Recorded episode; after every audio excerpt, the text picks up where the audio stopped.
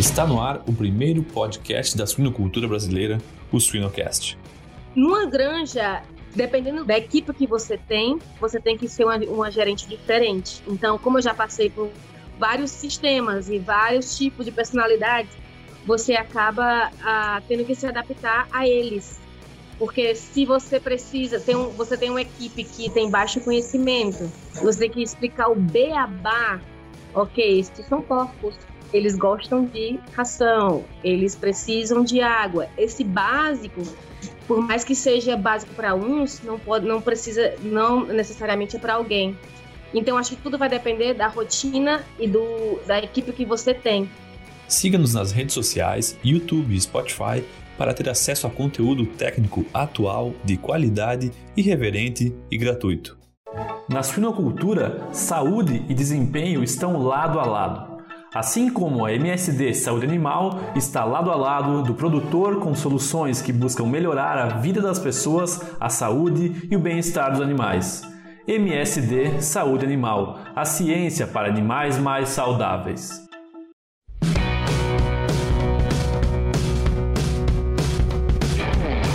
Olá pessoal, Aqui é o Jamil Facim do Suinocast, que só é possível através do apoio de empresas inovadoras e que apoiam a educação continuada na suinocultura brasileira. MSD Saúde Animal, Every Pig, Seva, MS Shippers, IPRA e BioOrigem. No episódio de hoje, a gente recebe a médica veterinária Morgana Paz. Tudo bem, Morgana? Tudo bem, Jamil. Como você está? Tudo bem, tudo ótimo. Te dizer que é um prazer te receber aqui e já introduzir para os nossos ouvintes que no Swine Day da, da Kansas State em 2021 eu estava presente e tive a grata surpresa de saber que uma brasileira gerente de uma granja aqui nos Estados Unidos iria participar e tive a grata surpresa de te conhecer. E a gente já, já marcou aí, já bateu um papo aqui no Sinocast, né, Morgan? Foi, foi assim mesmo. E eu fiquei, como eu falei para ele em pessoa, muito orgulhosa de ver um conterrâneo brasileiro em destaque apresentando e eu me senti da família representada.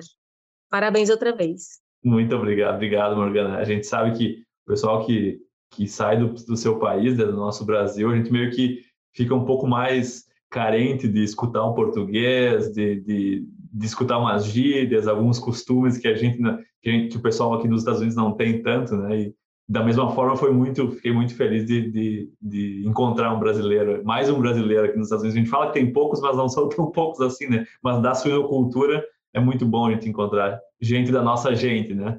É muito bom, a mesma linguagem, mesmo, as mesmas sensações, as mesmas vivências, os mesmos costumes, é muito bom, muito bom mesmo. Eu até peço desculpa em antemão se algumas palavras não vêm, não vêm a, a encaixar. Vou meter um pouquinho de espanhol, um pouquinho de inglês aqui na, na conversa, mas vou tentar o meu melhor. Não, Morgana, sem problema nenhum, sem problema nenhum. Às vezes a gente esquece, né? A gente esquece, às vezes, palavras em inglês, palavras em português, daí às vezes puxa um misto das duas, mas não tem problema. Uma coisa, Morgana, que me chamou muito a atenção, assim, e eu, eu fiquei muito feliz mesmo, uh, que eu, eu, eu conheci algumas pessoas que, traba que trabalham na sinocultura aqui nos Estados Unidos, mas chamou a atenção que tu está numa posição de manager, né, de uma granja, né? Eu queria que tu me contasse um pouco de como que tu veio parar aqui, onde é que tu mora, nos dá esses detalhes aí. Pois é, como você já mencionou, sou médica veterinária formada pela Universidade Federal do Piauí e lá eu decidi fazer carreira acadêmica. Essa era a minha intenção inicial é, quer dizer, quando entrei queria ser clínica, né? Mas aí fui na parte acadêmica e quando formei já estava decidida a seguir, na parte acadêmica. E assim foi. Entrei, entrei para o mestrado em nutrição animal pela Universidade do Piauí também, Federal do Piauí. E estava terminando o meu mestrado já com, com a tese escrita, já com a pesquisa feita, e faltava-me um ano ainda eu adiantei, graças a Deus eu fui bem proativa e muita, muita rede de apoio. E nesse último ano eu tive a oportunidade de ir estagiando, pesquisando, e tive a oportunidade de ir para Viçosa, fazer um estágio lá, na Universidade de Viçosa. E quando conheci o professor Marvio, que até fez entrevista com você. Eu já assisti, ele fez parte do seu podcast também. Aham. Uhum. Uhum. E aí conheci ele pessoalmente, que é meu conterrâneo, foi casualidade, ele estava recrutando pessoas para vir estagiar nos Estados Unidos, recém-formados ou recém-formados ou para formar, algo assim. E eu fui de uma das que fui eleita. Um processo que não não é tão fácil. Você passa primeiro pela triagem dele, depois vai por outras triagens internacionais. E assim foi, me inscrevi e dei o passo para vir para uma companhia que se chama Seaboard, uma empresa que se chama Seaboard. E eu disse, na verdade, eu tinha aquele, vamos dizer, sonho americano, mas de uma forma diferente, porque graças a Deus meu objetivo ao vir não era financeiro, era mais de experiência de vida, até porque eu amo a língua inglesa e outras línguas também.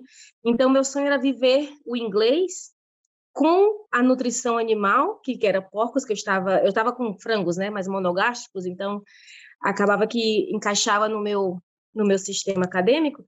E eu juntei o último agradável. Tem um ano aí é, de gap, vamos dizer, já estava tudo escrito, a tese já estava, tinha só que esperar a data para a defesa. E eu decidi aproveitar essa oportunidade que Deus botou no meu caminho e eu vim aproveitar. E fiz um acordo, me afastei por seis meses é, do meu mestrado para voltar. A, quando eu voltasse, já com o estágio, eu ia só agregar é, o meu conhecimento à minha tese, ia defender, ia seguir minha carreira acadêmica, com doutorado, tudo encaminhado para ir para isso, sonhos de professora, PhD, essa a parte acadêmica. Só que aí eu vim vim aqui e vi uma realidade que me transformou como pessoa, me transformou como pessoa e as coisas foram mudando. Me, me tornei, vou dizer, outra. Acho que a verdadeira Morgana foi. Me achei aqui, vim sozinha, sem nada, sem ninguém, sem nenhum conhecido, sem familiares, sem apoio, sem ninguém. E aqui eu comecei a, a me reencontrar e me achei bastante útil para o sistema de produção e comecei essa carreira de produção sem esquecer, fiz especializações via online, eu queria continuar aprendendo, mas me apaixonei pela produção, me senti bastante útil e produtiva. E nessa carreira com essa empresa, eu vim com um visto, que se chama visto J1, que é para estudantes recém-formados, é como um intercâmbio de conhecimentos. E vim, e assim, infelizmente, eu não tinha mais extensões e tive que voltar para o Brasil.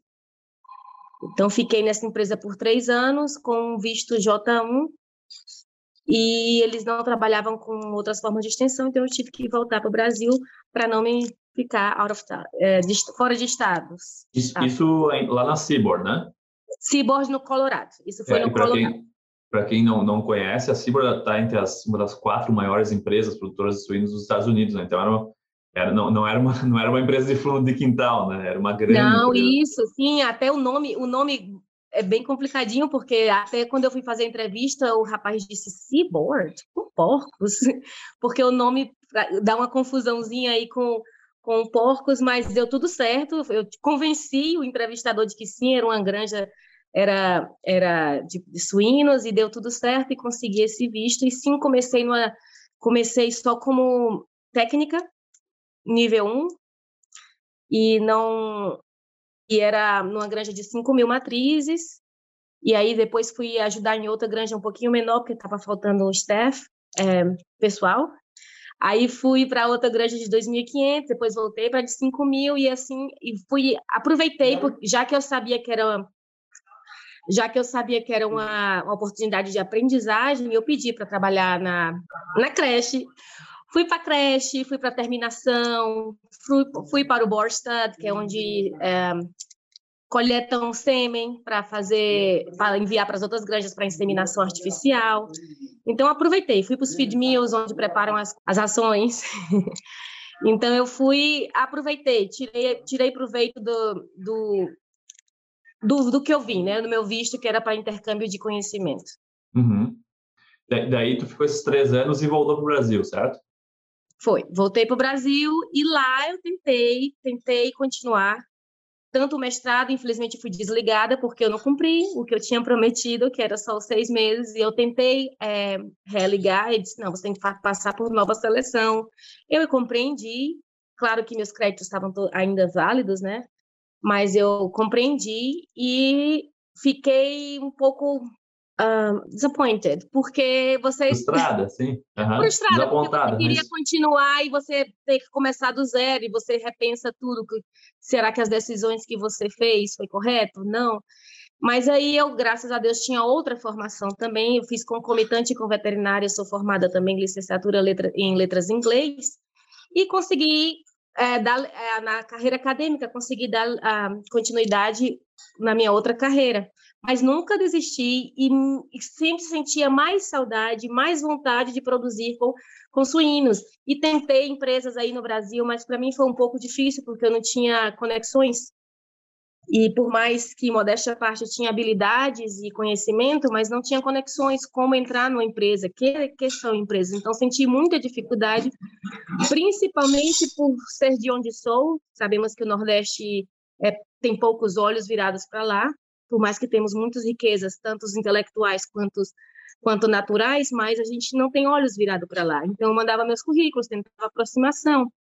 E era difícil consegui abrir algumas portas, mas não, vem fazer estágio não remunerado. Então era bem mais complicado e eu não estava numa fase de uma vida que eu já não podia é, me dar o luxo de não me autossustentar. Então eu tive que ir para outro lado e sempre tentando conseguir voltar.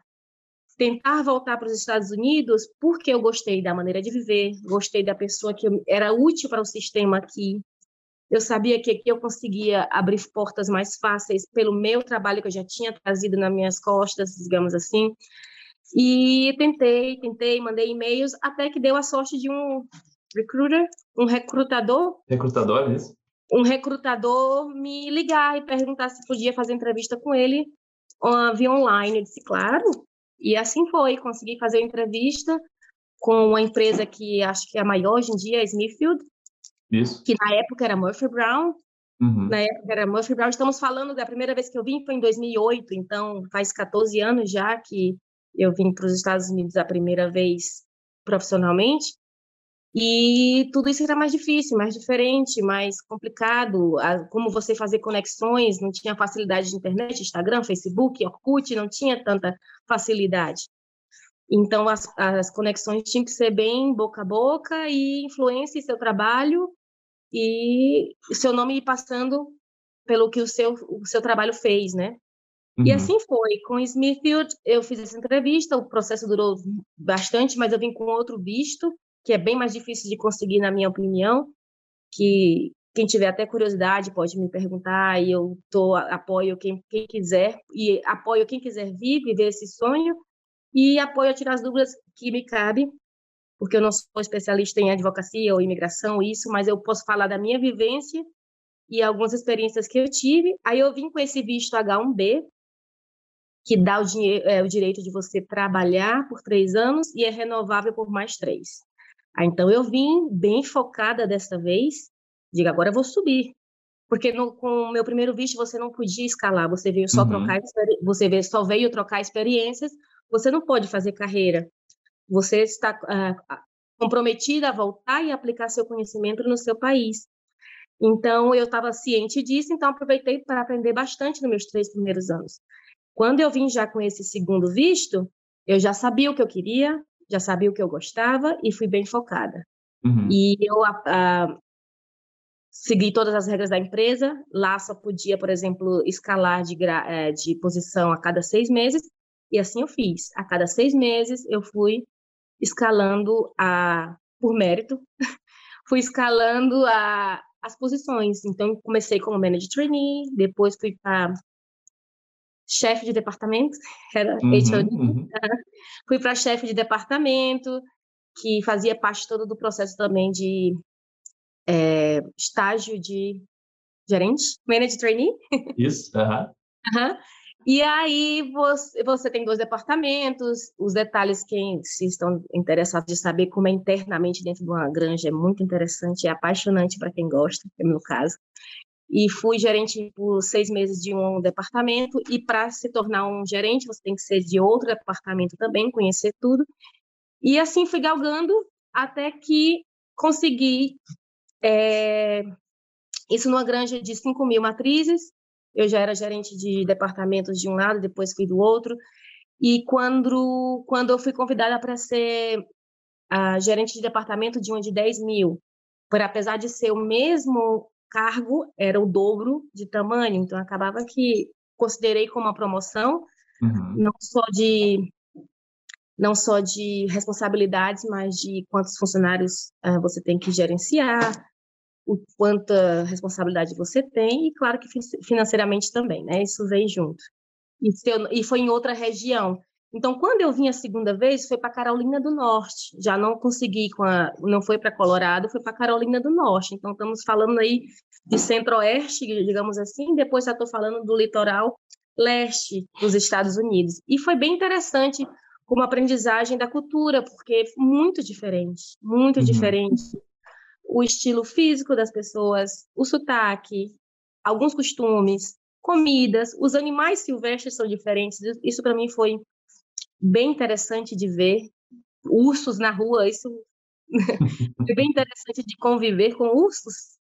E, e aí foi quando, lá estando é, gerente de departamento, é, me recrutaram, me convidaram via LinkedIn para vir aqui para o Centro-Oeste de novo, para ser gerente de uma granja de genética de 8 mil matrizes mas que a gente, como é genética, a gente acaba é, fazendo nossa própria reposição, e eu considero uma de 10 mil também, porque você repõe seu próprio plantel, então é, você cria eles também. Não são contados como matriz, mas você está criando mais uns 1.500 ali do ladinho.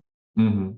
E, e, foi uma responsabilidade, acho que foi a maior responsabilidade que eu já adquiri é, nessa carreira, porque eu não tinha experiência com genética e eu não sabia que era tão difícil e ao mesmo tempo prazeroso, porque eu amo aprender e aprendi bastante. Hoje em dia eu me sinto capacitada o suficiente de treinar alguém na genética, como fiz, como fiz aí com manager trainees, com uh, pessoas que chegavam de outros países, eu fui é, passando meu conhecimento para frente. E genética é bem impressionante, bem interessante. E quando eu preferi, digamos, um pouco mais de paz e resolvi ir para o comercial de novo com um novo sistema. É, nessa genética era, se chama PSM, a empresa, Professional é, Swine Management. E agora estou numa empresa mais local, mais tranquila, comercial, que é a Kansas Swine Alliance, KSA, e estou quase um ano com ele já, e acho que foi uma das melhores decisões que eu já tomei em toda a minha carreira. Que legal, que legal. E tu tá em Salina hoje?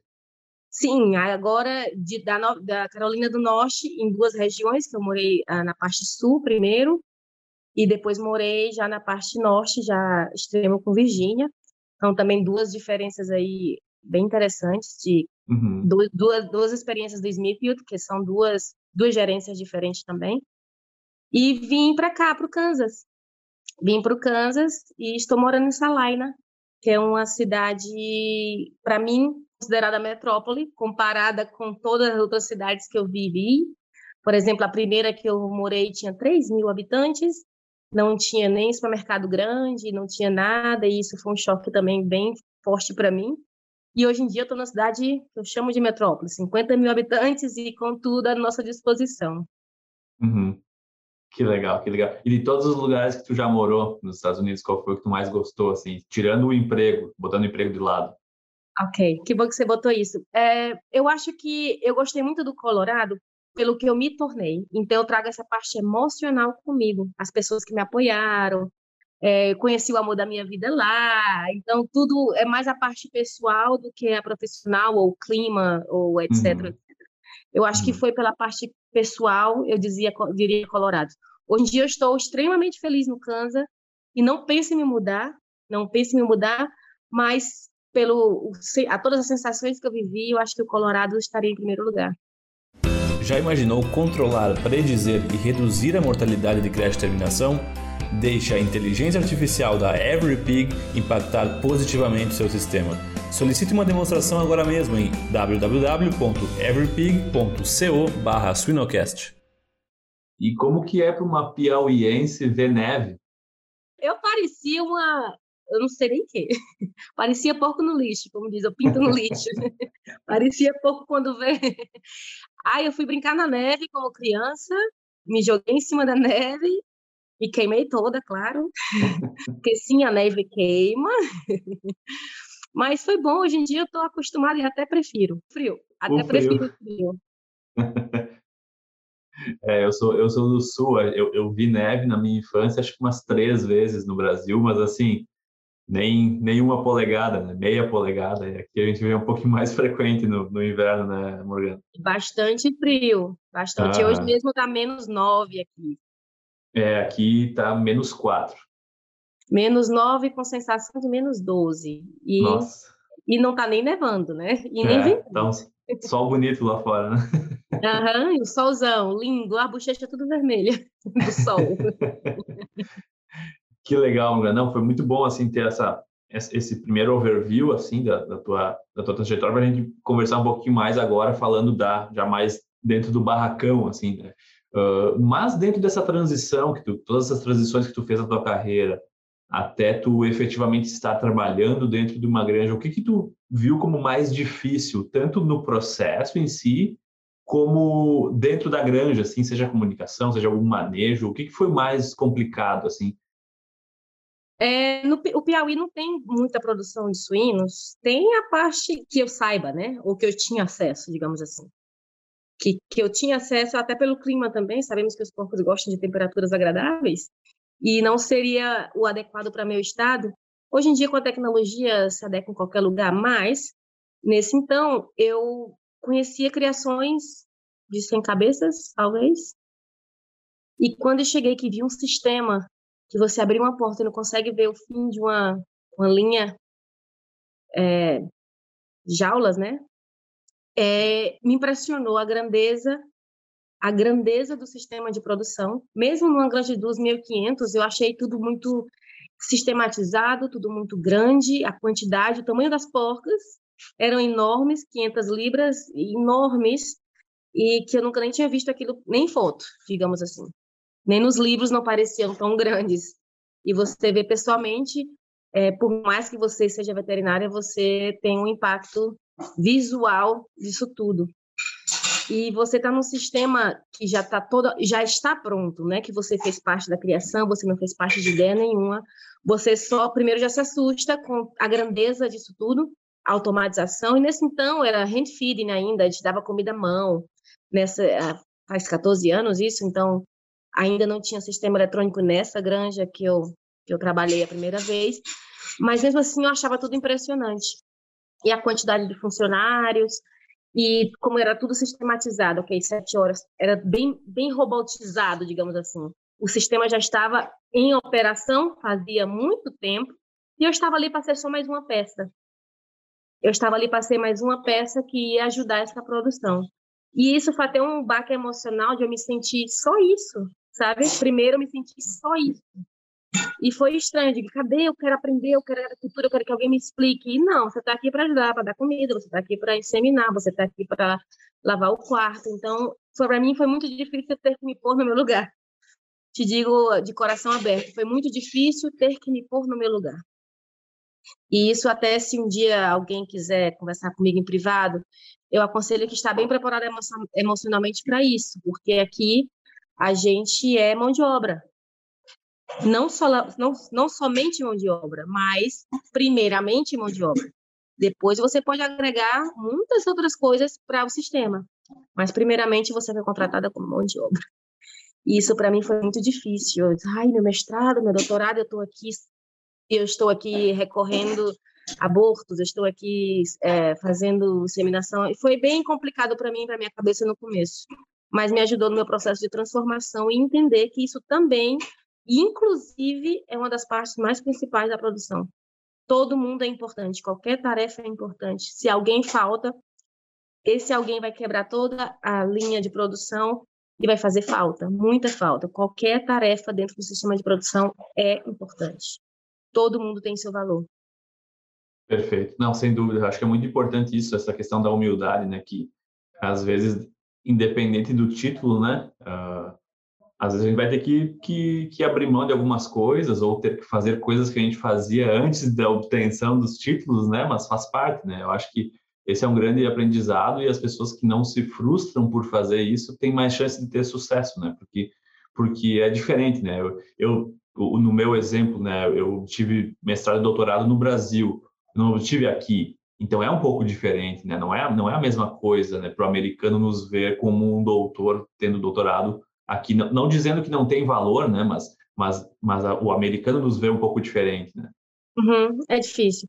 Então, acho que se frustrar é ok, mas você ficar na frustração ou desistir não é o caminho, né? Você tem que, ok, quero isso, vou ter que superar essa frustração e vamos seguir.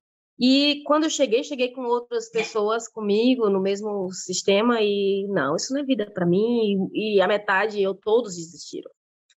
Todos desistiram por não, não, eu tenho minha carreira lá, aquela aquela frase de de do que a gente imagina, né? Ah, não, eu vim aqui para isso, não, não é isso que eu quero, não é isso que eu preciso, eu vou para lá. E depois acabam que querem voltar, porque se vê que lá também é um sistema, é um ciclo então, eu acho que se eu volto a dizer, apoio bastante quem quer vir, demais até, eu acho que se, mas que se preparar para entender que antes de tudo somos pessoas e não títulos e não e não uh, não se apegar a tantas coisas que que a nossa cultura brasileira às vezes dá sou filho de não sei quem, sou já tenho a casa própria lá. Algumas coisas é bem mais complicado. Minha mãe não está perto. E é, acho que isso, voltando para como eu falei, essa pessoa que eu era e me tornei aqui outra, eu gosto mais dessa daqui. daqui realmente eu tenho tudo meu, tudo, sabe? Sim, e eu apoio. Sim. Gostaria e gostaria que quem puder, quem quiser se transformar também para uma pessoa melhor. Excelente, excelente. E, e me conta, Morgana, bom, hoje tu gerencia uma granja, né? Uma granja, e, e, me conta como é que é a tua rotina, assim, tanto como gerente, como, como é a rotina dentro da granja. Isso, essa parte é, aí é onde eu mais gosto, porque é o acordar para, né? É, numa granja, dependendo do, da, da equipe que você tem, você tem que ser uma, uma gerente diferente. Então, como eu já passei por vários sistemas e vários tipos de personalidades, você acaba ah, tendo que se adaptar a eles. Porque se você precisa, tem um, você tem uma equipe que tem baixo conhecimento, você tem que explicar o beabá. Ok, esses são porcos, eles gostam de ração, eles precisam de água. Esse básico, por mais que seja básico para uns, não pode, não precisa, não necessariamente é para alguém. Então, acho que tudo vai depender da rotina e do, da equipe que você tem. Então, tem granjas. Aqui eu tô, a equipe já é bem avançada, então eu, por isso que é bem melhor, bem mais fácil de eu gerenciar. Mas vou comparar com um sistema mais difícil, que você tem vários níveis de, você tem 30 empregados, 30 funcionários e você tem vários níveis de conhecimento ali. Então você não pode é, dividir as pessoas então, você acaba fazendo a reunião diária acerca de um tema ou do seu objetivo daquele dia e passar conhecimentos para essas pessoas do que você quer. Ok, hoje eu queria que tal coisa, tal coisa, tal coisa seja feita e você encarga as pessoas para as suas é, designadas tarefas, dependendo da habilidade de cada um. Se uma pessoa é melhor com números, você vai botar ela para fazer dados. Se uma pessoa é melhor fisicamente, você vai botar ela para Limpeza e desinfecção, né? Isso. Aham, limpeza e desinfecção de um quarto. Se a pessoa é melhor com trato animal, você percebe pela entrevista, você percebe que a pessoa tem mais carinho, você bota ela na maternidade. Você tem uma pessoa que não tem muita habilidade intelectual, mas tem muita habilidade de raciocínio lógico, bota ela para fazer movimentos, organização de fluxo, fluxo de animais. Então, acho que tudo tem que ter muita também é, para quando você gerencia, você tem que ter muito tato humano, humano também, saber saber com quem você está lidando e que habilidade você pode extrair melhor de cada pessoa. E essa habilidade eu adquiri não só pela experiência de gerenciar, que já venho tendo, mas por ser professora. Então, você, quando é professora, no meu caso era professora de língua inglesa e espanhola, você acaba ah, analisando seus alunos, a deficiência de cada aluno e a qualidade de cada, aluno. E a, esse, esse como identificar cada pessoa me ajuda bastante na fazer o trabalho na granja ser mais fácil, porque você não vai botar uma pessoa bem agitada para fazer um trabalho mais calmo. Então você já vai analisando e não pegar qualquer, a primeira pessoa que chegou, você já bota para fazer uma tarefa. Então isso é bem detalhado e isso não é fixo, ok seus números, sua produção está indo baixa, você já faz uma, uh, um manejo aí, uma, uma, troca de pessoas. Vamos testar essa pessoa aqui fazendo inseminação, vamos botar essa aqui para a maternidade. E a gente vai tomando decisões. Então, na rotina, a gente começa com a reunião diária do que precisa ser feito naquele dia. Se é algo extra, você já faz a programação semanal. Olha, sábado ou sexta vai ter tal coisa para fazer mas no diário você só faz uma, um resumo do que os objetivos do dia. E como são animais vivos, né, animais que você vai depender do que acontece, se vai ter uma mortalidade para é, você vai ter que remover uma mortalidade da, da granja. Isso requer tempo, requer uma, duas pessoas. Então, acho que tudo depende do que vai passar no dia. Por isso que é sempre um imprevisto, por mais que você programe, por mais que você tenha todos os insumos às mãos, às vezes tem imprevisto, quebrou uma linha de água, por exemplo, é um imprevisto, você vai ter que parar a sua produção ou encargar algumas pessoas da produção e tirar outra para a manutenção. Então, todo dia é um dia de tomar mínimo umas 30 decisões. Então, é bem estressante. É. Não, interessante. E uma das coisas que eu acho que, que a gente não comentou aqui, que eu acho que é bom para os nossos ouvintes se darem conta, é que tu nunca trabalhou numa granja brasileira, né? Trabalhar, trabalhar, né, Morgana? É isso, né? Não, não. Então, isso, eu acho que é excelente isso porque tu não tem o... Eu, eu tenho muito o viés da granja brasileira, porque eu, já, porque eu já fiquei muito em granja brasileira. Então, eu acho que é muito bom te escutar, porque é realmente como o sistema americano é, né? E como tem muitas coisas que a gente tenta aplicar desse modelo uh, uh, otimização de mão de obra, uh, otimizar manejos que realmente fazem o resultado vir, né? Às vezes, uhum. às vezes a uhum. gente vê muito essa diferença, né? De como a gente tem mais abundância de trabalho no Brasil, uh, às vezes a gente faz mais o detalhe, né? A gente faz o essencial e o detalhe. E o americano a gente vê muito mais não, não vale a pena, que... é, não vale a pena esse detalhe, porque a gente já viu, já provou cientificamente de que os gastos não são suficientes para. E isso é um dos temas que eu adoro falar, porque essa otimização, essa maximização da produção dentro do sistema americano é impressionante. Eles não, não vale a pena. A gente vai tentar, a gente investe na pesquisa. Toma aqui tanto pesquisa, vamos tentar. Chega no final de seis meses, três meses, seja qual tempo for, ele aceita a nossa opinião, a gente faz parte da, da resposta para eles. Serviu, eu não vi resultado nenhum. Não, mas nada. Então, tira esse insumo, tira essa coisa. Não só na nutrição, mas em muitas outras coisas. O preço de uma lâmpada. E essa parte de negócios eu acho impressionante. Ah, é, vamos botar um tapete elétrico ou vamos botar só uma lâmpada? Lâmpada. Ou vamos botar um aquecedor. Então, todas as decisões é tudo baseado no impacto econômico e no bem-estar animal, claro, também. Que isso, pelo menos eu e a empresa que eu estou atualmente, é uma das grandes prioridades para a gente é o bem-estar animal. Porque por mais que sabamos que no final vai ser carne, vai ser comida, mas enquanto ele não precisa ser abatido, ele vai ter a melhor qualidade de vida até o final. E isso, sobre a minha gerência, é uma das minhas maiores prioridades. Bem-estar animal, depois o bem-estar dos empregados, né, dos funcionários, incluindo a mim. Tá certo. E, e Morgana, uh, quantos funcionários ou quantas fêmeas por funcionário, mais ou menos em média, vocês têm hoje no sistema? Uh, ou a grande de 5 mil matrizes, quantos funcionários regularmente vão trabalhar todos os dias? Existe um cálculo que não, que não é tão é, siga, seguido à risca, mas numa granja comercial, geralmente são 300, 300 matrizes por funcionário, mas numa genética tem que baixar são 250, porque são mais detalhes, são mais é, tracking, tem que botar. É... Rastreamento, né? É, é rastreamento. Ah, os brincos, né? Isso, brincos de, brincos de identificação, algumas vacinas diferentes, porque são, como é multiplicação, você tem que fazer bem ou muitas mais coisas antes, mais tarefas antes para você reproduzir. E acaba que para a genética você fica 250, 250 matrizes por funcionário. Por funcionário, uhum.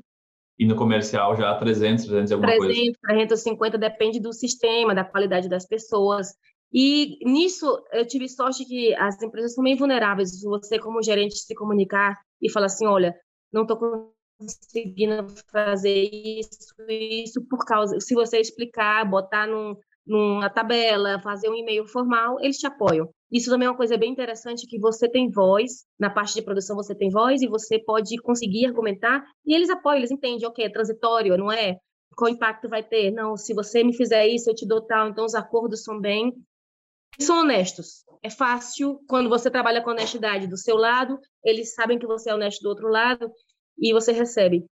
Isso é muito muito bom de trabalhar porque nas minhas experiências no Brasil não é não é tão fácil você ser honesto nos trabalhos não, você tem que fazer meios às vezes. Eu vi muita gente crescendo fazendo coisas ilícitas ou babando ovo, como diz, e aqui não precisa. Se você faz bem, você recebe recebe o merecimento. Sem dúvida, não, com certeza. E, e Morgana, uh, falando um pouco mais da produção em si, assim, manejo, o que que tu vê hoje como sendo os manejos responsáveis, os principais, vamos dizer assim, ah, os top 3, os top 5, pelo resultado que vocês obtêm hoje? O que que, o que que vocês mais fazem em termos de manejo na granja que mais responde pelos resultados de vocês?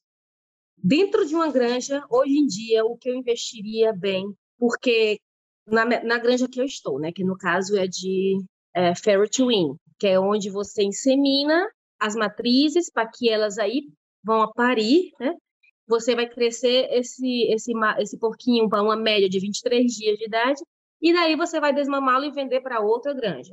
Então, minha parte é receber é, uma. É, inseminar a matriz, cuidá-la bem na gestação, parir e criar o bebezinho suficiente para que ele possa viver só sem ser amamentado, o desmame, né? Essa é a minha experiência.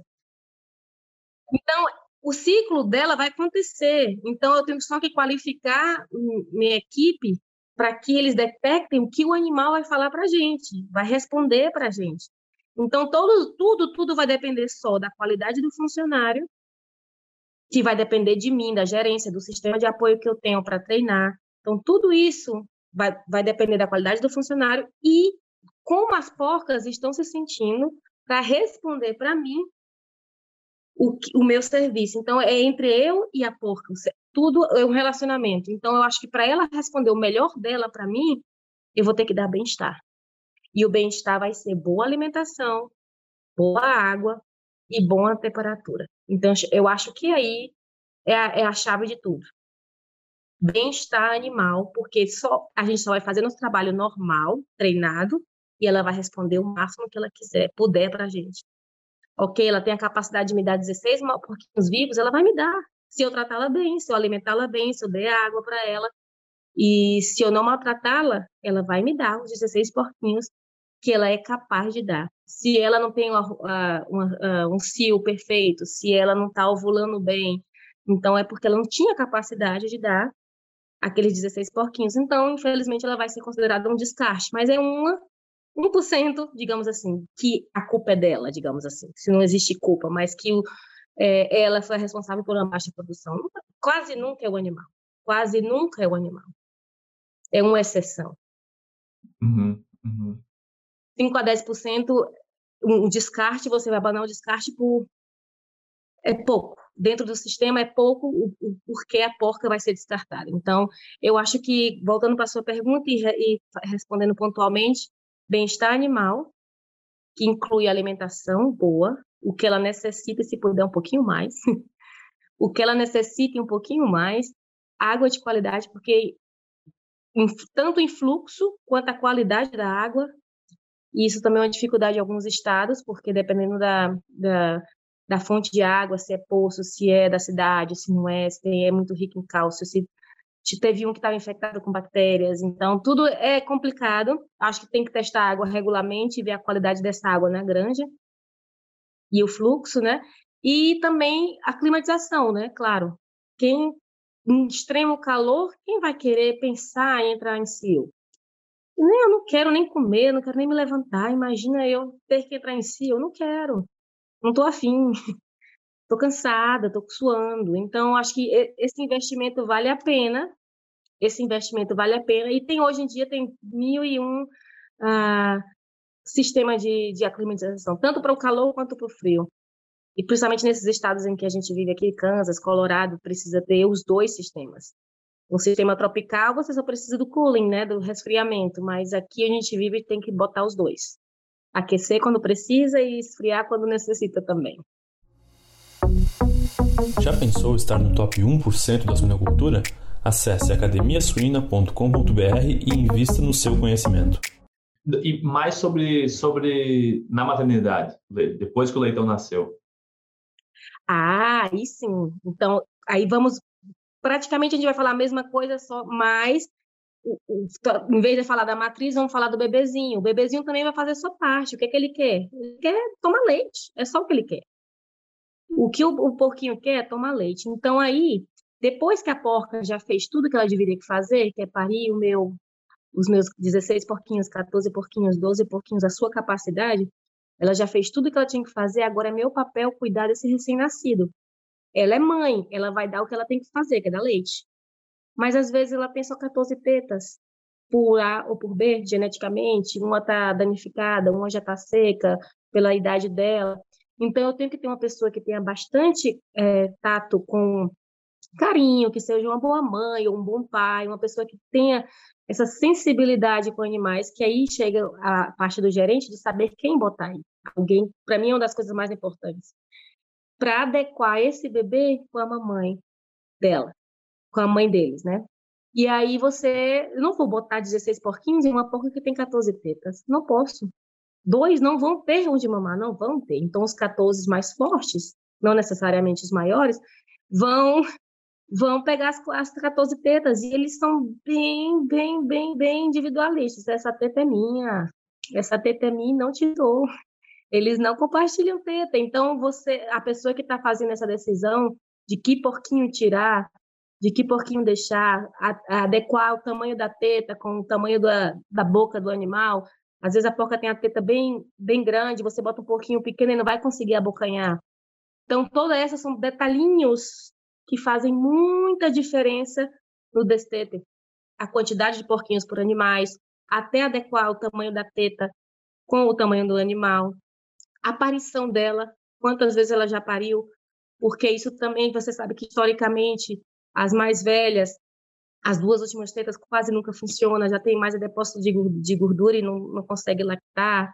Então a experiência vai dizendo do que, que melhores decisões você tem que fazer naquela decisão de como formar a leitegada. Além do conforto animal. Então, vou voltar para o conforto. Acaba sendo tudo bem-estar. Ele quer leite, ele quer uma temperatura que esteja agradável para ele. No primeiro dia, eles querem 84, 80 Fahrenheit. Eles querem bem, bem quentinho. Só que a gente não pode botar um quarto tão quente porque a mãe não gosta. Então, o que, que a gente faz? Eu quero, eu quero agradar tanto a mãe como o filho. Não posso perder minha porca não está confortável, ela não vai dar leite, então você tem que fazer as decisões de como dar conforto para os dois. Então você aquece o quarto a uma temperatura, é, digamos, 70 graus, 74, tudo vai depender do sistema que você está. E aí dá um calor extra para esse bebê. Ele está com calor. Geralmente ele vai buscar o quê? O calor da mãe, só que é arriscado. As porcas, sem querer, esmagam ele não é querendo, não são culpadas, elas não têm problema. Então a gente tem que dar outra alternativa para o bebê, para que se ele tem calor, frio, ele vai sair de perto da mamãe e vai preferir ir para debaixo de uma lâmpada, ou seja, um tapete, ou seja, outro sistema de aquecimento. Eu lembro que lá no Piauí, na época, estava fazendo resfriamento com água corrente embaixo do cimento. Então, talvez, bota, bota água quente embaixo, então. Existem outras técnicas, vão vendo o que funciona e o que não funciona o que, e qual o que está mais disponível para você ali na sua região. É sistema natural de ventilação, pois então bota uma coisa tapando o vento, o vento vem do norte, o vento vem do sul, então acho que tudo você tem que ver, observar os animais e ver o que, é que eles querem, o que, é que eles estão te pedindo. Mas dá Sim. conforto, dá bem-estar para aquele bebê e é o que ele quer, alimento. E alimento que ele precisa é leite. E a mamãe só dá leite se ela tiver o mesmo, conforto, alimento e água. Desculpa te interromper, uma das coisas aí para o pessoal que nos escuta, que aqui se fala muito em Fahrenheit, né? Mas os, os, 70, os 70 graus aí que tu falou equivale a uns 20, 20 e poucos graus, né, Morgana? Entre 70 e 75, 20, 23 graus por aí na sala, né? E daí quando no próximo, mais próximo ao, ao nascimento, né? Aí a gente procurar, eu lembro que tu falou 80, 84 Fahrenheit, aí seria uns 25 a 27 graus, né? É, mas aí já, é, já fica um pouco quente para as porcas, elas podem nem querer é, se levantar já. Se a gente, é, na, na, na creche, você já deixa o quarto só bem 84, bem quentinho para os porquinhos, porque eles estão sozinhos. Mas uhum. se a uhum. porca está junto, é, a, gente, a gente não quer tirar o conforto dessa porca porque a gente precisa dela de novo. A gente precisa dela de novo e a gente quer que ela saia da melhor qualidade possível de dentro da maternidade. E ela só vai conseguir manter seu peso se ela continuar comendo e bebendo mais do que ela precisa, porque ela está gastando muita energia dando leite para aí 14 porquinhos. Imagina. Eu acho, eu acho muito legal isso que tu falou, porque às vezes parece um pouco óbvio para a gente, né? Nós somos veterinários, uh, mestrado, doutorado, tem horas de, de, estudo, de granja, né? E, e até diria o poeta, né? Cada leitão tem sua teta, né? Uh, às vezes isso não é não é tão simples para o funcionário, né? Uh, o funcionário vai pensar, putz, mas se uma. Eu, eu fiquei. Para para pensar, se uma mãe tem trigêmeos, ela tem duas tetas, dois seios para amamentação, uh, como ela pode ter trigêmeos? Ah, então se eu tiver 14 tetos, eu posso colocar 16 leitores, porque eles se revezam. É, é muito claro para nós isso, né? Mas para o funcionário aí que vem o, o, pulo do gato na questão gerencial, né? De, de explicar, às vezes, umas coisas básicas que não faz, não faz mas tanto sentido a gente ter que reforçar para a gente, mas para o funcionário é de total uh, necessidade, né? Então, é, eu sempre trato, eu falo assim, olha, se vocês já sabem, não importa, vamos só debater então, vamos conversar sobre. Aí, sempre, sempre, toda reunião, todo treinamento, sempre vem surgindo novas. As pessoas que são mais experientes também disse da, da opinião deles, a gente debate aquela coisa. Por exemplo, é, split suckling, que é a mamadas alternadas. Você quer que todos tenham acesso ao colote. Muita gente é contra, muita gente é a favor, porque você está tirando o que já estava ali com o colote. Então, são sistemas que tem gente que não vai acreditar, não vai querer.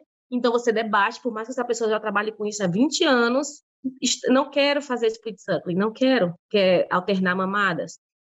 Ah, eu não sei que hora ela pariu à noite, então o colostro já foi mesmo, já não tem colostro, eu vou perder meu tempo, eu vou...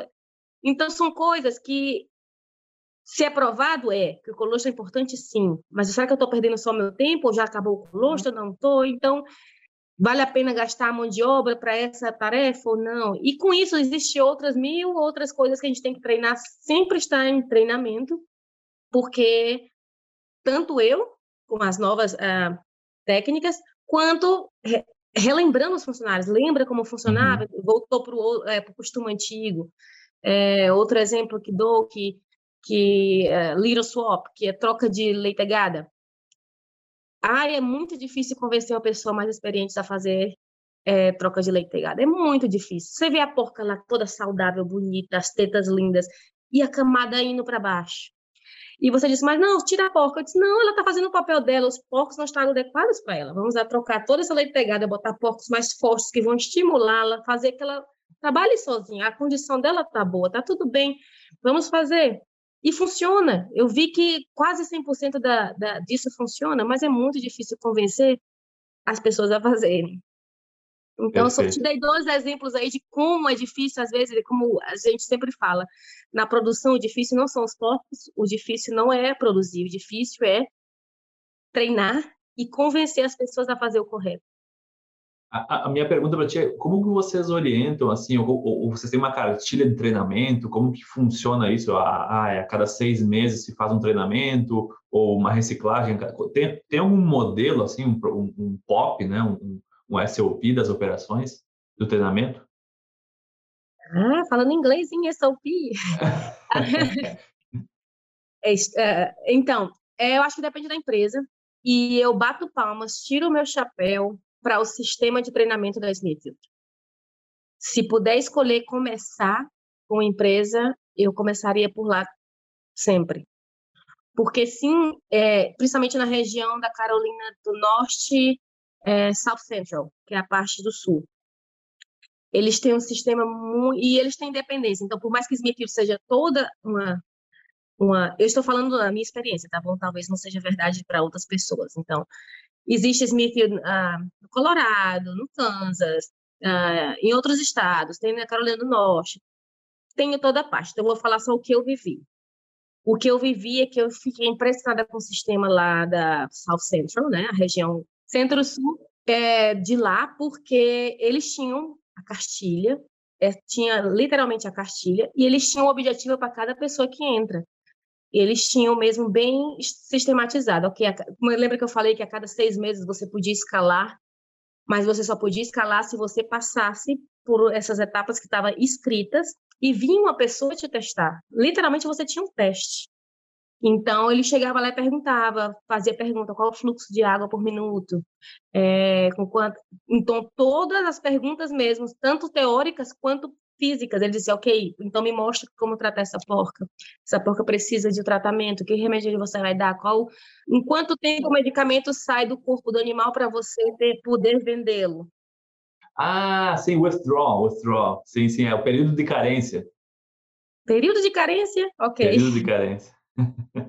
ok, então, é, esse tipo de perguntas eles fazem e se você não passa, eles voltam, ele te dá mais um tempo para você voltar. Então, eu acho muito bonito lá o sistema que eles têm. E a cada seis meses, se você responder tudo, você recebe financeiramente é, um aumento. Não necessariamente um cargo, mas um aumento. E aí você, ah, eu quero, quero aprender mais. Então, ele te força a aprender para você receber um aumento, seja 50 centavos, seja um dólar, seja o que seja por hora. Para quem é por hora, né? Para quem é salário já é outro sistema, porcentagem. E e aí você vai. Aí para você ter um cargo, você tem que estar com tudo completo. Então eu acho interessante a sistematização deles. Legal. E nos outros sistemas que eu trabalhei, não tem treinamento. E aí é onde eu acho que o investimento deveria existir, uhum. porque eles gastam muito dinheiro é, recrutando e gastam muito dinheiro perdendo funcionário, porque eles não se sentiram valorizados, porque não sei nem o que eu estou fazendo aqui, eu estou aqui, mas não sei nem se eu vou para a esquerda ou para a direita. Ninguém sabe nem meu nome. Então a gente sente, a gente observa como pode se sentir uma pessoa. E sabendo disso, sabendo do meu papel, eu não deixo isso acontecer. Então fui tive até reconhecimento de que meu ai, turnover a gente fala turnover também. Ai, que bom! Yay! Eu não tinha turnover só tinha porque a pessoa se mudou, casou, perdeu visto, coisas que eram mais óbvias, mas eu não tinha porque estava zangado, porque isso, porque aquilo, não me senti valorizado. Ele... Então, eu, eu me orgulho disso, de tá, ter uma retenção boa de funcionários, porque se sente valorizados e porque de verdade cada um tem seu valor. Cada um tem seu valor se você também dá, né? Ó, seu papel aqui vai ser somente isso, mas é porque eu preciso disso e você está tá fazendo muito bem. Você quer, se você quer aprender mais, eu vou te dar a oportunidade e você vai continuar, mas por enquanto é isso. Acho que o, o, o brasileiro é um pouco mais caloroso, né? Daí às vezes pode se preocupar um pouco mais com as pessoas, né? Às vezes a gente é... vê o, americano um pouco mais frio, talvez ele com esse, com esse pensamento mais do business como um todo, às vezes ele, ele, ele esquece isso, né? Eu, é, é, eu, eu acho que tem um pouco a ver com isso, né? Uh, a gente estava uma vez numa discussão num congresso falando sobre uh, sobre a vivência de leitões da maternidade, né? E, porque, e a discussão era, ela era global, né? Por que, que a América do Sul, particularmente o Brasil, tinha melhores índices de sobrevivência da maternidade, né? morre menos leitão? É claro, foi, foram, foram para pontos mais técnicos, né? Ah, no Brasil não tem peers, uh, no Brasil não tem tantos desafios, apesar de ter, né? Uh, de, de, temperatura, mas eu diria assim, o principal é, é tem, claro, tem mais tem mais mão de obra, mas tem mais esse cuidado, né? A gente fala vários estágios que eu já fiz, eu vi ah, aquela senhora que está trabalhando na granja há 30 anos, que ela cuida dos leitões como se fosse cada dia um novo filho que ela tem. Isso, isso, essa visão um pouco mais passional, que às vezes a gente não quer ter, né? Quer ter mais uma visão de negócio. Nesse ponto ajuda, né? Nesse ponto ajuda. Eu acho que é o brasileiro tem um pouco mais essa desse, desse carinho, Eu desse estou 100% amor. de acordo com você, 100% de acordo com você. E volto para aquela, aquela, um das, dos tópicos que eu falei, que é você decidir quem vai botar para cada tarefa. Você vê que tem gente que está ali pelo dinheiro, eu estou aqui só para ganhar minha hora. Você não vai botar nunca essa pessoa com contato mais direto com o cuidado animal. Porque ele está ali mesmo só para. Então, vai varrer, vai limpar, vai lavar, vai mover, vai fazer coisas mais braçais, porque ele não tem o tato animal. E quem tem, você bota já, ok, decida quem, mamãe, quem mãe vem para cá, decida quem você vai inseminar. Você bota nome nos animais, você vai ver que é aquela pessoa que, sabe, mais, mais amorosa. Eu, pelo Mais menos, eu boto, eu boto brincos, eu boto brincos nos machos com nomes. Eu acho que o próximo eu vou botar Jamil. E vou te mandar uma foto. Quero- Eu só quero ver como é que é esse macho, né? Quanto tempo ele vai durar na granja. Os Michels. Depende do que ele funcione, né? Morgana, ah, não, muito bom. Eu, eu tenho uma pergunta que eu acho que uma- foi uma das coisas que mais me chamou a atenção quando eu vim para cá e vi a primeira vez. É como é que é a estrutura da, da barreira sanitária da granja de vocês hoje e hoje? Na granja genética é extremamente, extremamente é, sério. Até porque você multiplica isso para várias outras empresas, inclusive para Cibor, onde eu trabalhava, você eu revendia as matrizes para a Cibord, que vão ser a- as, as matrizes dele. Então imagina aí a responsabilidade de você não zero zero ah, doenças, né, entrando nessa granja e saindo também. Então existe várias barreiras.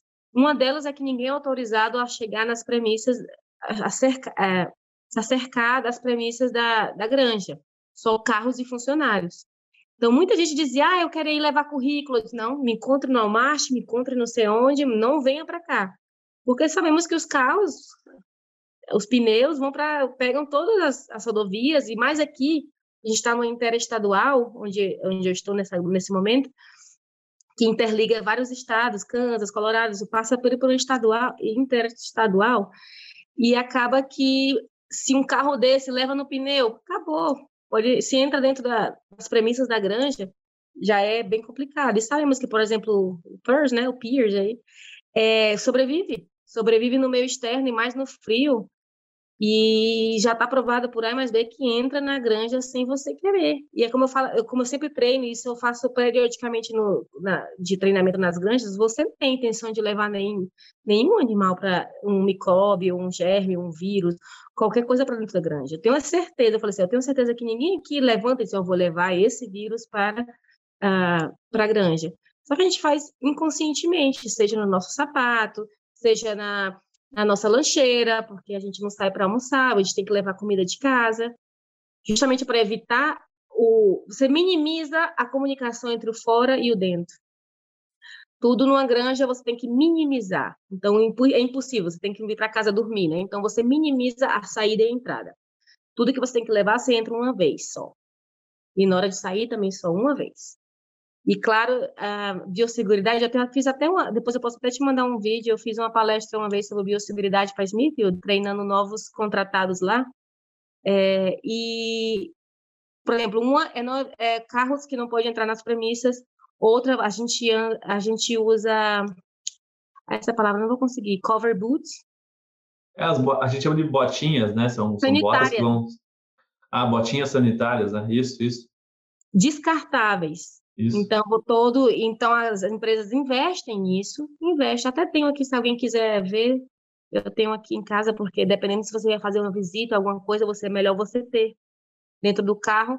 Mas dependendo do investimento da granja, você, ele deixa caixas e caixas disponíveis. Eu até oferecia para os funcionários, leve uma caixa dentro do seu carro. Que você troque todos os dias de bota. Ah, não, mas é descartável. Isso é descartável. É, ca é caro, não se preocupe, mas um vírus entrando, é muito mais caro do que essas botinhas. E aí você troca de botas todos os dias, descarta ela na saída, já que você entrou, você desinfecta o pé, é, lava pé que chama, né? Isso. Lava pé, aí tem vários produtos, é Vircon, tem uns produtos específicos para tem Synergize, então tem vários produtos no mercado e você vai adequando o que, é que você gosta mais, o que, é que funcionou, e tem testes e valores também, né? Você tem que ver se vale a pena o risco. E você pisa nesse lava-pé com a, já com o cover, se acaso você pegou alguma coisa, já é a segunda barreira. E a terceira barreira, eles fizeram agora uma barreira física para evitar aquela aquela coceirinha que você dá, esqueci tal coisa, e você caminha daqueles três passezinhos para a parte limpa. Então, eles fizeram uma barreira física, que você tem que tirar o sapato, sentar em cima de uma banqueta, um, banqueta, né? Isso, uhum. E aí vai por outro lado, já com os pés descalços, ou no meu caso o pessoal reclamava, eu comprei chinelinhas de um dólar para todo mundo, para não ter reclamação, para diminuir, para fazer com que, ok, eu vou te pedir algo, mas te facilitar que você realmente faça. Então, comprei chinelinhas para todo mundo para caminhar até o par, até o banheiro, né? O, o, ba o banho, chuveiro. Uhum. Isso. Uhum. E aí, como eu falei, a gente, para evitar esse, ir, sair e entrar, ah, você tem que levar, levar insumos para passar as suas oito, oito, oito horas de trabalho. E para a entrada de qualquer insumos, isso é uma regra também bem importante. A gente, eu, quando eu digo a gente, vou botar em mim também, eu proibia é, é, sacolas de supermercado. Sacolas uhum. de supermercado proibido, não pode. Ah, onde é que eu levo meu lanche então? Você pode levar qualquer coisa da sua casa, mas ela vai ficar do lado de fora. Aí eu botava é, plásticos, sacolas de plásticos dessas baratinhas transparentes que você bota verduras. Isso. E eles tinham que transferir para essas. Do que você levou para casa, você transfere para essa. E aí bota numa luz, uh, numa janela hum. de ultravioleta. Aham, uhum, aham. Uhum janela de luz ultravioleta enquanto você toma banho, porque geralmente é 10 minutos, então tá ali qualquer eventualidade, bactéria que esteja aí, vai é, matar com a luz ultravioleta. Enquanto você toma banho, sua comida está sendo desinfectada. E ainda tínhamos sprays. Antes de Covid, agora no Covid todo lugar tem spray, mas antes disso, a gente também. Ah, tá bom. Até o plástico, esse que a gente já pegou também, a gente é, fumigava isso, fumigava. Fumigava e botava na janela, enquanto banhava. E isso é uma parte bem é, diferente para quem não está no sistema de produção, entender que a gente tem que banhar antes de entrar na granja. Ah, mas eu apenas acordei, não uhum. fui para lugar nenhum, mas está menos 10 graus lá fora, como é que eu vou banhar? A água é quente, não se preocupe. Ah, eu vou, vou gripar, perdão, mas é pelo bem maior. Então, convencer. É difícil. Mas uma das coisas que me chamou muita atenção aqui é a condição, né? Da, da, porque, obviamente, tá, tá a menos 10 lá fora. Tu tem que dar condições para o funcionário, senão ele não vai tomar banho. Né? Eu acho uhum. que isso é uma grande, uma grande coisa que eu vi que uh, tem funcionários que, com certeza, se eles começam um dia de trabalho, todos os dias, não querendo banho, tomando forçado, a chance que aconteça um turnover nesse caso é muito alta, né? Então, é, eu acho que o, o, o, primeiro passo é, é, é uma barreira uh, com, com condições de ter um banho às vezes melhor que o de casa, né? Não, e quando, e quando eu chego, quando eu vou fazer entrevistas para recrutar, quando eu começo a dizer as regras, até entrar na granja, muita gente nem vai. Mas eu disse, olha, tem que cumprir essa, essa, essa, essa, essa, essa, para entrar na granja. Mas isso não é opcional não é opcional. Então, eu não posso baixar a guarda, nesse caso da biosseguridade, porque eu estava responsável por uma granja e eu tenho que cuidar do meu rebanho. Então, eu disse, não, não é opcional. Então, não é que eu queria assustar, eu queria botar a realidade, porque eu não queria contratar a pessoa e no primeiro dia ela nem querer ir. Então, sim, estou de acordo que tem que dar todas as condições. Então, já que a gente obriga a banhar, é a palavra é forte, mas é obrigado, já que a gente é obrigado a banhar, é pago, que, que fique bem interessante é pago você banhar. Eles dão shampoo, sabonete, toalha, roupa, meias. Quando eu digo dão, é seu uniforme, né? É, eles uhum. te, eles, eu tô te pedindo, mas eu tô te oferecendo. Então, água quente, é, privacidade, então tudo isso está incluído no sistema, até porque se você exige, você tem que dar as condições. Então, estou de acordo com você, porque, como eu falei, eu não trabalhei no Brasil e eu não consigo muito, não trabalhei no Brasil é, com suínos, e vejo bem difícil você botar isso no sistema lá. Sim. Bem difícil convencer. Sim, totalmente. E ainda mais com a, apesar de ser estar se tornando um pouco mais escasso, a gente ainda tem mais mão de obra abundante. Então são mais pessoas, né? São mais pessoas entrando na granja todos os dias né, do que nos Estados Unidos. É. é. não, excelente. Morgana, uma curiosidade, o que, o que, que é pago para um funcionário assim inicial, assim, quanto que ele ganha por hora ou por ano?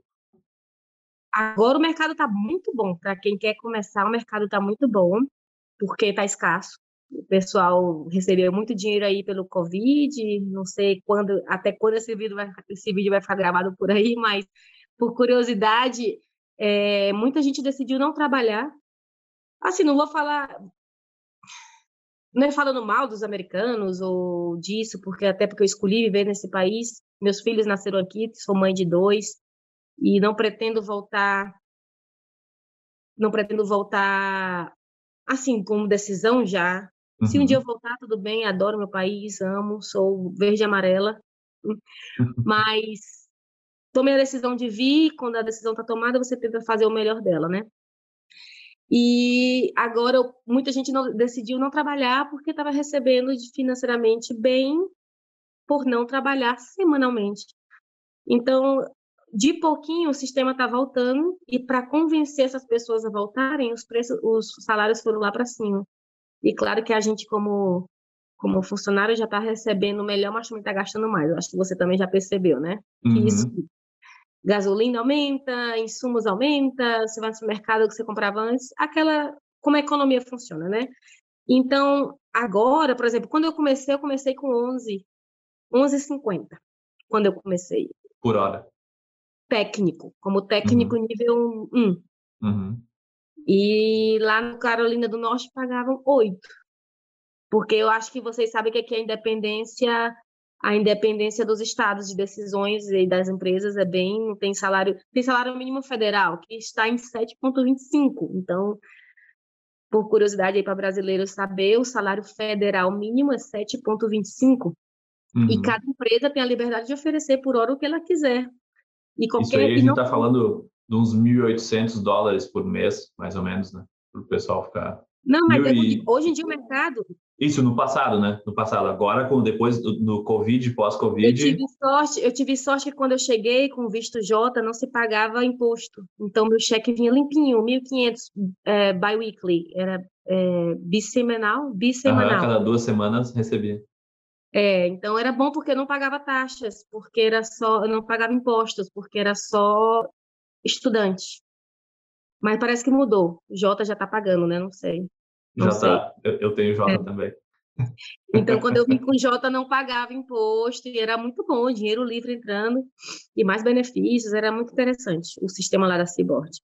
E depois, no, na Carolina do Norte era oito, eu tive sorte, muita sorte, porque eu nunca trabalhei por hora aqui, hum, depois que vim definitivamente, em 2013, eu sempre fui assalariada. E quando eu digo, eu, eu tenho isso como é, privilégio, porque muitos poucos empregos dão, são exempts, é, te dão é, o privilégio de ter salário. Você se sente, eu pelo menos me sinto menos pressionada de, de ter que é, fazer horas. Não, eu quero fazer meu trabalho, independente de quantas horas eu leve para isso. Então, eu acho, eu me sinto, eu trabalho melhor sendo por salário do que por hora. Uhum.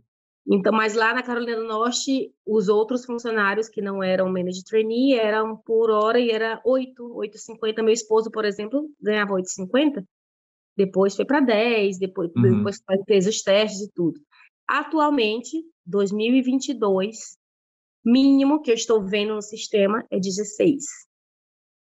16 por hora. O mínimo que eu estou vendo em todas as empresas que estão contratando. Já vi que uma postou 14,50, mas esse povo não vai. Não vão porque se a, a vizinha está dando 16.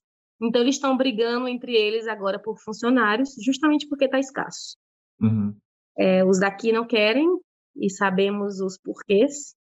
É, é, trabalho físico, odores fortes, a gente vê sangue, porque a gente tem partos, a gente vê é, líquidos, né? A gente vê a vagina, a gente vê coisas, a gente vê situações que não são confortáveis para a maioria do público e eu estou de acordo. Não é confortável para mim, 100% confortável. Para você também, para meu esposo também, para mas para muitos não. Tem gente que não aguenta, não suporta e tomar banho.